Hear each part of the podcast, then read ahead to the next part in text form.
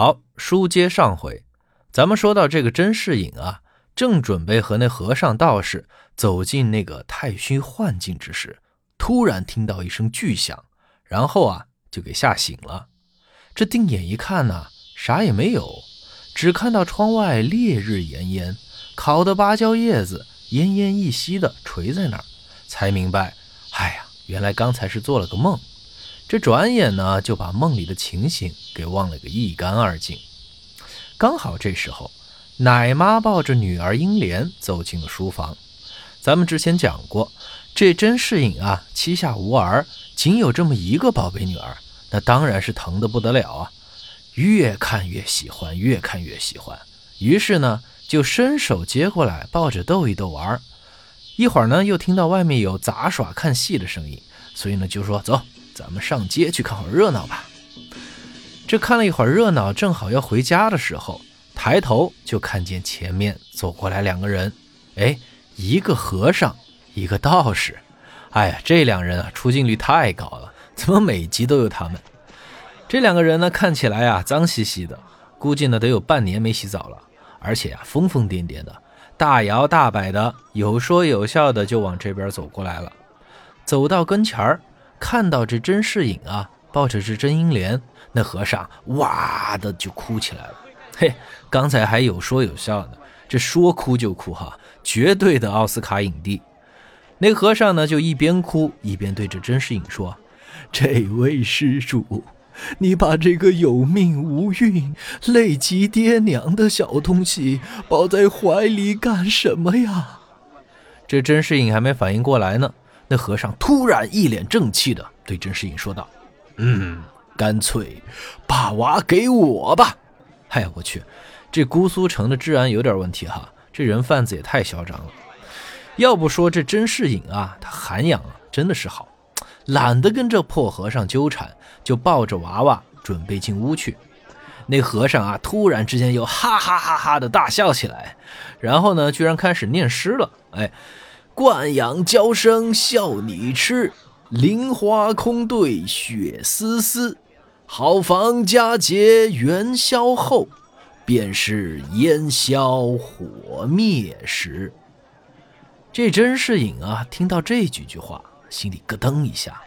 这涵养再好也憋不住了呀，心想：嘿，我这跟你无冤无仇的，你老咒我干嘛呀？于是放下甄英莲。转身就准备跟那和尚干一架，正在这千钧一发之际，嘿嘿，打圆场的来了。只听到旁边那个道士大声地说：“哎呦，我说，要不然咱们俩分开走吧，各自发展发展业务。等某人呐经历了三劫以后，咱们俩再在北邙山汇合，然后一起去太虚幻境给他销户去吧。”那和尚一边瞪着甄士隐，一边说：“呵呵，我看行。”说完，两人转身就跑，滋溜一声就不见了。嘿，你看这人贩子团伙哈，写写打油诗还可以，这要真是要打起来，跑得比谁都快。这甄士隐呢，松了口气儿，但心里啊，其实暗暗的还有点后悔。他想，这两人虽然神神叨叨、鬼话连篇的，但常言道。天才和疯子往往只有一线之隔。一般来讲，这种疯疯癫癫的人其实都是高人。嗯，我其实该好好的问他个究竟的。就在这甄士隐还在做自我检讨的时候啊，身旁的葫芦庙里突然钻出个人来。甄士隐吓了一跳，我去，定眼一看，哦，原来是寄居在庙里的那个叫做贾雨村的穷书生。给大家介绍一下啊，这贾雨村呢，本来是湖州人，也是这个书香门第之家，但是呢，这家运不济呀，本来就人丁不旺，再加上父母双亡，所以啊，这贾家也就只剩他一个独苗了。他就觉得呀，待在湖州这种十八线的小县城也没什么发展，那咱们不如到大城市去闯他一闯，哎，万一以后发达了，咱们再重整家业嘛。于是，前两年就到了这姑苏城，身上钱用完了，无处可去，所以就只好先在这葫芦庙里暂时住着，每天帮人写写文章什么的，混口饭吃。前面咱们也说了，这隔壁的甄士隐啊，他也是一个喜欢舞文弄墨的人，所以呢，两人之间啊来往的就比较多。这贾雨村一出来，看到甄士隐站在街上，连忙笑着打招呼：“哎呦呦！”我说：“老甄呐，你站在这儿看什么热闹呢？”甄士隐笑着说：“嗨，看什么热闹呀？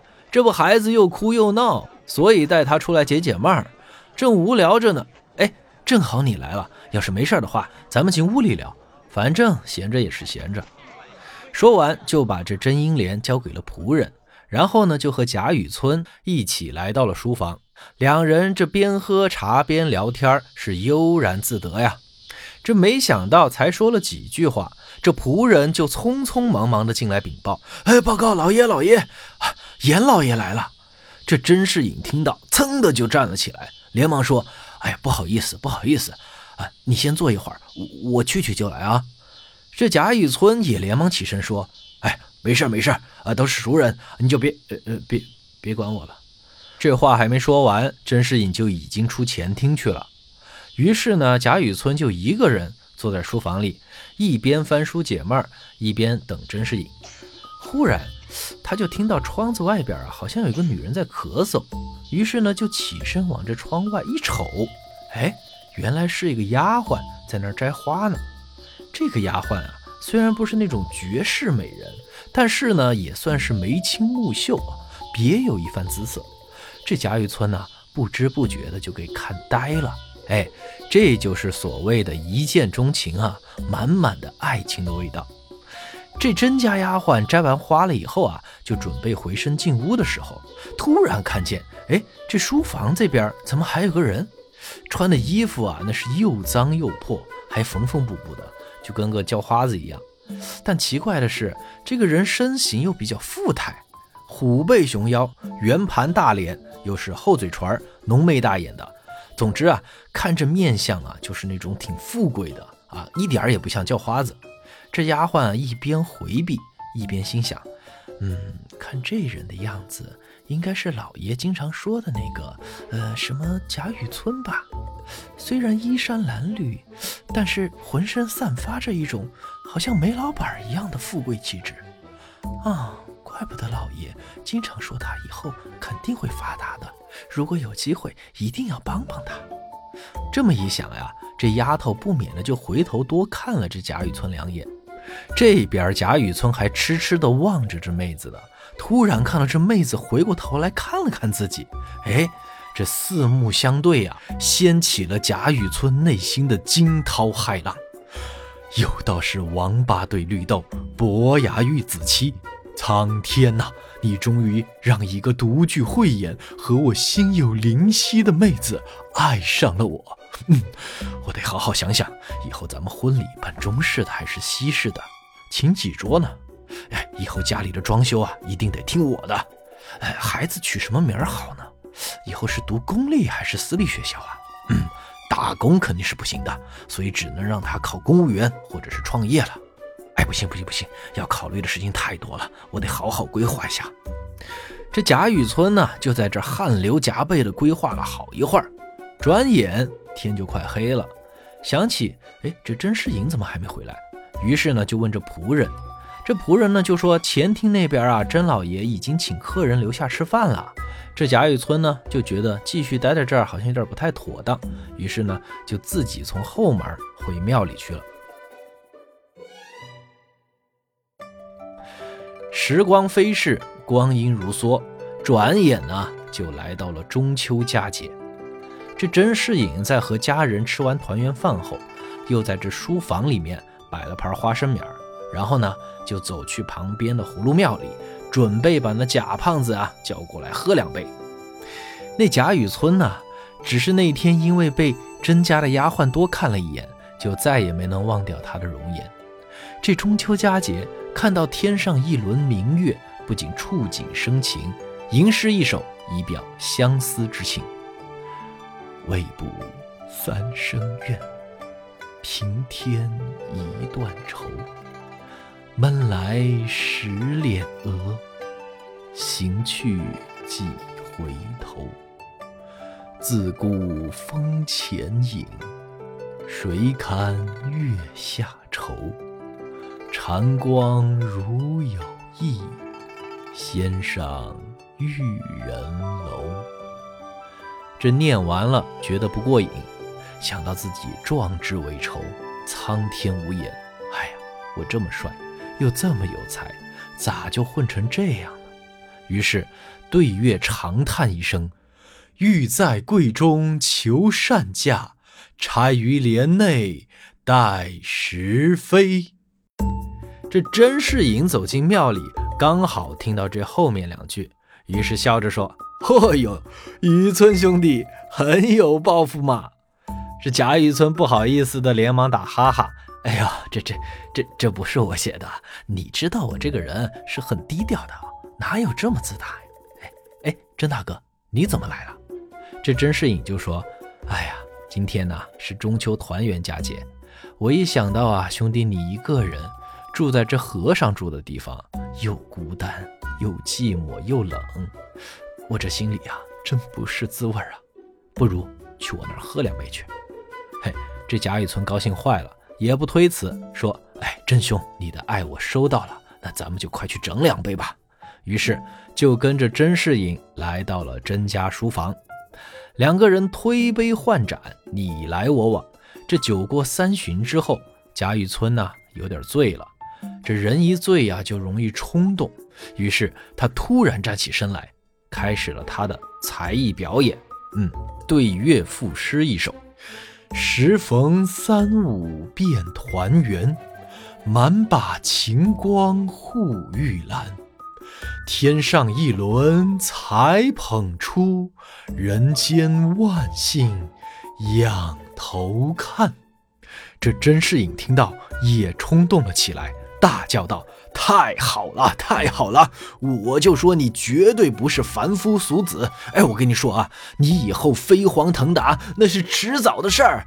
哎呀，可喜可贺，可喜可贺！我先干为敬。”这贾雨村看到甄士隐这么激动，心想时机已到，于是深深的叹了口气：“哎，我这人……”败就败在太低调了。你说我这要才华有才华、要容貌有容貌的人，为何至今还没有飞黄腾达呢？我认真思考过这个问题，其实造成这一切的原因只有一个，那就是我穷，我不配。甄士隐连忙拉住他说：“兄弟，你早说嘛！”我早就想给你钱了，但是你不管我要，我也不好硬塞给你，不是？今天咱们既然话都说到这儿了，做哥哥的给你一个建议，你呀一定要进京去参加明年年初的全国公务员考试，这可是你改变命运的唯一机会了。哎，这样你准备一下，我都看过了，十九号就是黄道吉日。你就那天出发，哎，买条船进京赶考去。等明年你高中了，我给你摆个庆功酒，嘿，这才叫痛快嘛！啊哦，钱的事儿啊，你不要担心，包在我身上。哎，来人呐，快去给我兄弟准备五十两银子和几件高档的羽绒服。我勒个去，一出手就是五十两，这搁咱们现在得好几万块钱吧？这份感情，你们二位不给咱们解释一下吗？这要换了川叔，嘿，不说以身相许，这怎么着也得千恩万谢、痛哭流涕一番吧？但咱们雨村兄是谁呀？人家可是低调的人。只见他把银两衣物不动声色地收下，轻轻地说了俩字儿：“谢了”，就没事人一样的接着聊天喝酒去了。嘿，这两人一直喝到半夜十二点过，才各自回去睡觉。第二天，甄士隐睡了个大懒觉，起来又在琢磨这事儿，说：“哎，不行，这雨村兄弟到了京城也没亲没故的，嗯，干脆我给他写两封介绍信吧，这样他带着去了京城，好歹有个落脚的地方嘛。嘿，你们看看。”这掏心掏肺的，给了钱还不够，还非得要写介绍信。哎呀，多么真挚的友谊啊！谁知道让人去请贾雨村的时候啊，那庙里的和尚却说：“哦，小贾兄弟一大早就已经进京去了，他只留了一句话，请你们告诉甄老爷啊，说这个读书人不讲封建迷信，凡事啊效率第一，所以匆匆走了。”说是来不及跟你家甄老爷告辞了，哎，可怜了咱们甄老爷。你说听到这话得多伤心啊！但没办法呀，人家人都走了，所以呀，只好叹了口气，默默地承受了这份委屈。然而，甄士隐哪里知道，自从这个夜晚以后，他们两人命运的齿轮就开始朝着两个截然不同的方向开始了运转。那具体怎么转的呢？关注“传书红楼”，咱们下回接着说。